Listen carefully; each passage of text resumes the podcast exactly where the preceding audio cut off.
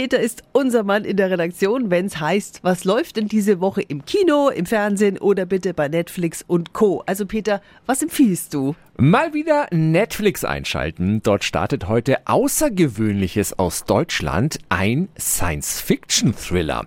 In Paradise hat ein Pharma- und Beauty-Konzern in naher Zukunft eine revolutionäre Methode entwickelt, viel Geld zu verdienen. Man verkauft seine Lebenszeit. Während man selbst also altert, kaufen sich reiche Menschen ihre Jugend zurück. Der beste Verkäufer dieser Methode ist der junge Max, doch dann wird seine Frau wegen Geldschulden verurteilt. Gegen Sie, Frau Elena Thoma, ist eine Vermögenspfändung verfügt worden. Ihre Höhe beträgt gemäß richterlichem Beschluss 38 Jahre.